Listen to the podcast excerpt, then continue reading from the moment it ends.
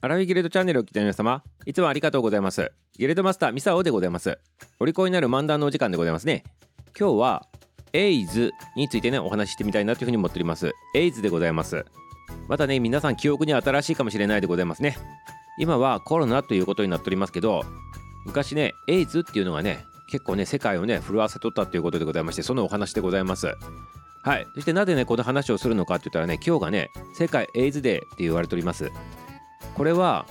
WHO でございますね。世界保健機構がね、1988年、昭和63年に制定した国際デーの一つということになっております。で、このエイズデーっていうのは何のためにね、こう制定されたのかって言ったら、エイズ問題の人々の意識を高めることを目的にこう制定されたということになってるわけでございます。ちょうどこのね、昭和63年あたりっていうのは、ミサオがね、中学生から高校生ぐらいにね、あの、当たるあの、ね、年代の時でございますけど、この時、テレビのね、ニュースとかでもね、エイズ問題っていうのがすっごくね、取り沙汰されておりました。で、そのね、幼いね、ミサオくんながらもね、なんかね、恐ろしい病気だなと思いながら見とったもんでございまして、で、なんかね、こう、テレビには流れるけど、エイズってなんとなく怖い病気だなっていうのは分かっとったでございますけど、あの実際のところねどんなねあの形の病気なのかっていうのがね正直な話大人になってからもねよくわからんままねずっと来たというねそういうことがねまああるわけでございます。皆さんもいかがでございますか？なんかいろんなねこう噂噂みたいな形で聞いてああしたらなるなりやすいとかああしたらのどうなこうなとかねそんなことばっかりなんかこう先行しとって詳しいね中身っていうかねそういうのをねきちっとねまあ曖昧なままね来とるって人もね多分多いと思うんでございますので今日はねその辺の話をねちょっとしてみたいなっていうふうに思っております。なのでね今日はね真面目モードに話をしていくでございますよ。真面目モードに話するということでございまして。でね今からね話することに関しては結構ね言葉を選びながらねミサを喋るでございますのでそちらの方も察しながら何を言いたいのかっていうのことをね直接ねあの際どい言葉いっぱい出てくるでございますからそれをねちょっと柔らかくして言うでございますから皆さんイメージで自分でね捉えてね察していってくださいませね。よろしくでございますよ。それではこのエイズなんでございますけどまあ本当にね今日はね簡単にあの概要の方話してみたいなと思っておりますね。ミサオなりにねちょっとねさっくり簡単にまとめてみたいなと思っておりますので。はい。でエイズとでいうことでございますからエイズって言えば HIV っていう単語も聞いたことあるでございますよね多分ね皆様ね。その HIV って何なのかと。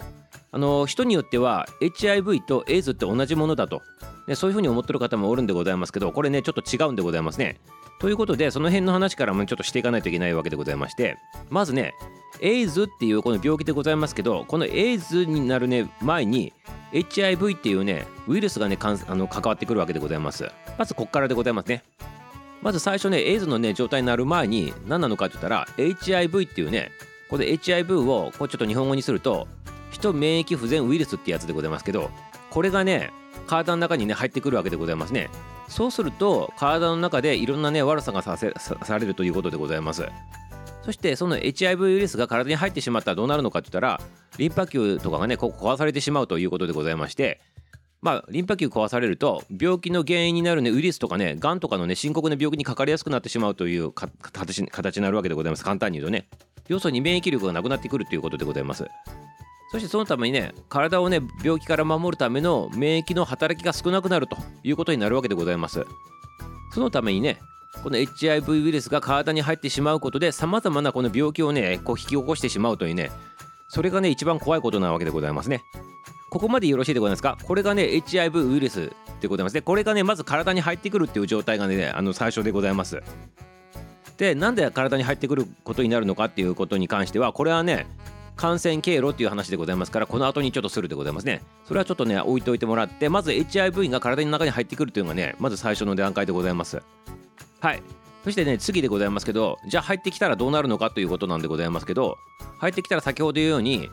リンパ球がやられてしまうと言ったんでございますけどちょっと詳しいねあの単語とかで言うと T リンパ球とかねマクロファージっていうね言うんでございますけどそちらの方にま感染してしまうわけでございますね。そうすると免疫に必要な細胞を減少させるっていうねことになってしまうわけでございます。そして免疫が減少してしまった結果なんとこれはすごいことでございますね。数年から10年でこう体がやられていってしまうわけでございます。そうすると今まで健康体であれば何ともなかった菌とかウイルスに対して感染を起こしてそしてそれがきっかけでねさまざまな病気をね発症するということになるわけでございますね。そしてまさにこれでございます。エイズっていうのはこれでございますよ。皆様お聞きくださいませ。まず HIV が体に入りましたと。そしてそれによってリンパ球などがやられますと。免疫力が下がりますと。下がった時に数年から10年ぐらいかけて健康であればかからんような病気にかかってしまいますと。そしてでございます。このかかった時でございますけどそのねかかった病気がエイズ指標疾患っていうのがあるんでございますけどこれ23個あるらしいんでございますけどそちらに当てはまるとエイズを発症したということで要するにエイズになったというね言い方するわけでございます。ということでねいかがでございましたか？ここまでがね HIV そしてエイズ発症までのね流れなんでございます。めちゃめちゃ難しい話かもしれないでございますけどよろしいでございますかね？はい。そしてね皆様ねあの先ほどもちらっと言ったでございますけどじゃあどうやってカードの中に入るのかっていう感染のね経路なんでございますけどこれはねやっぱ様々なものがあるでございますね。あの昔ニュースとかで聞いとってここがねなんか先行してる感じがあるんでございますね。昔ほらなんか思い出してくださいませ皆様ね。この番組はラフィバラを中高年聞いてる方が多いでございますからこのね若からし頃にニュースとかで出た時に例えば男性同士の性行為をやるとあのこう発症するエイズになるんだとみたいなね。そんなイメージがめちゃめちゃ強くなかったでございますか？もちろん男女間そして男性男性間そしてもそうでございますしあとね特にね男性間のあのものに関してはなんであの発症するって言われとったかって言ったらこれね簡単に言うと男性同士であのちょめちょめする場合っていうのはどう言えばいいんでございますか？排泄するところとかをこう利用したりする方もおられるでございますね。はい。その関係上そちらの方を利用すると粘膜が薄いらしいんでございますね。なので菌が持っとる人がそれやってしまうと移ってしまうとそこの薄いところから体の中に入っていってしまうよということなんでございますね。そして男性と女性の間でもあの男の人と男の人たちが利用するような場所とかもやってしまうと同じようなことになるわけでございます要するにね。まあそういった意味で薄い膜のところをこう刺激してしまうからそこからあのこう入りやすいということでございますね。それで男同士のあのそういったちょめちょめに関してはのかかるとか言われとったそれそそういったことなんでございますね。はいさしてくださいますねちょっとね言葉選んで喋っておりますからね。ちょっと難しいんでございますね。こうどう言えばね。はい。でもちろんそういった、まあ、性的干渉っていうんでございますけどそれだけではなく血液感染というのもあるでございますね。そしてあとねあの母子感染というのもあるということでございます。そして、この血液感染に関しては要するに注射の針を使い回したりとかね。あとやっちゃいけないんでございますけど麻薬のこう打った注射をまたね違う人で回し打ちしたりとかねそういったことになるわけでございますね。あと医療現場でこの間違えてあの起きた事故みたいなねやつでございますね。そして母子感染っていうのは、まあ、出産する時でございますよね。お腹の中におる間にこう感染していってしまうという形なわけでございます。だ要するにこの3つ。性的感染と血液感染と母子感染ってやつでございます。そしてこの3つのあの感染経路の中で一番やっぱりあの HIV のウイルスが体の中に入ってくる確率が高いというのはやっぱり輸血でねそういった事故起きた時でらしいでございますね。これが1回あたりであの感染する可能性が90%あるぐらいな、ね、データもあるでございますね。これがダントツ1位でございます。であとは1%未満とかっていうやつがねバーっと並んどってさっき言ったその男性間のやつとか、まあ、男性女性間のやつとかあと針刺し事故とかねそういった形に関しては1回あたりのあの感染する可能性というのは1%未満になっておりますね。ただ皆さん気をつけてくださいませ。あの1%未満って言っておりますけどこれあくまでも確率論でございまして1回やってそのままヒットして100%になる人もおるわけでございます。そういうのを含めての話でございますよこれね。だから1回やったから大丈夫とかそんなんじゃなくてあの確率統計取った確率で鳴らすとそんな感じだっていうだけの話でございますよ。だから1回なんかここの感染経路に当たることをやってそのままヒットする方もおられるということでございますからこれ間違いないでございますね。そしてねえー、とさらにもう一つだけちょっとお話しさせていただくでございますけどこれもねちょっとねあの恐ろしいお話でございまして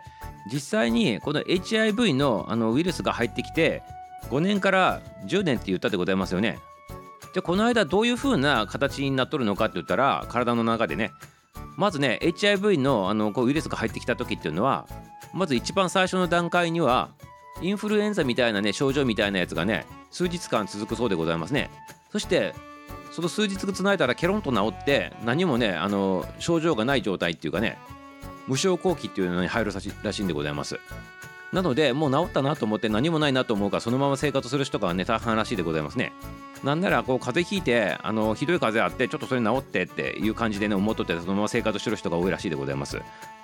でその間にも実は体の中で毎日毎日100億個ぐらいがこの HIV のウイルスがね増殖しとるらしいでございますね。そしてこの増殖しとるスピードで計算していくとちょうどこの免疫力として機能しなくなる状態までが要するに5年から10年かけてリンパがやられていくと。そんな計算らしいでございます。そうするとその5年から10年かけてやられていくわけでございますから免疫力なくなってくるでございますね。そうするといつもかからんようなやつがかかって23個のうちの指定されたやつにかかってしまうとエイズになったですよっていう感じなんでございますね。ただこれこれも統計でございますから5年から10年というのが一番多いんでございますけどまあ個人差があってで早くなる人はね数週間でなったりする人もおるらしいでございますからね。これね本当にね5年から10年何もないということではないんでございますね。人によってもまた違うということでございます。ほんでじゃあもう HIV 体に入ったら終わりなのかとね思われる方もおるんでございますけどじゃあここ最後の話でございますね。これはね今のねあの現代のこの医療のね科学をもってしていけばね完治することはできないらしいんでございますけどまあ抑えて普通のあのこう人間としての生活できるあの体の維持はできるそうでございますね。で寿命とかも普通にあまり変わらずにすることはできるそうでございましてそれは要するに毎日なんか薬みたいなのをこう飲むみたいなねそんな形になるそうでございますけど、まあ、発症していってしまってねもう死んでしまうということはきちっとあの対処すれば大丈夫ですよっていうことらしいでございますね。だからこれね HIV のウイルスに感染しとるっていうことがまず分からんかったらその治療できんわけでございますよ。あの感染してしまってもエイズになってしまったっていう後になってしまうとなかなかねあのこう難しいらしいのでまず HIV のウイルスが体の中にあるのかどうかっていうのを知っとくっていうことがねまず一番ね最優先らしいでございます。でほとんどの方は HIV のウイルスが入っとるっていうことを知らずにいきなり発症してあのエイズだったんだと。ね、あの知る人が多いらしいでございますからここの辺はねやっぱり一回検査しといた方がいいかなっていうふうにねミサもね改めて思ったところでございますね。はいということでねいかがでございましたか？今日は一切漫談なしでねちょっと進めさせていただきましたよ。漫談なしどころかね言葉を選びながらねめちゃめちゃ分かりづらい表現ねさせていただいてね本当にね皆様にね想像力をかきたててもらうしかないねそんな話し方しておりましたけどさせていただきまして誠にありがとうございます。はい。本当にねあの難しいねあのお話の回でございました。これはねストレートにねお話ねできればねめちゃめちゃ簡単に話できたのかもしれないでございますけど皆様皆様のイメージ力でカバーしてくださいませということでございますね。はいということでね今日はエイズのお話でございましたね。ぜひぜひ皆様今日のねあの日をきっかけにしてね気になる方そしてね気にならない方ももし万が一ということもあるでございますし今後のねあのこう安心のためにもでもございますか検査などのね行動を起こされてみてはいかがでございましょうかね。はいということでございました。明日も楽しみにしとってくださいませ。終わり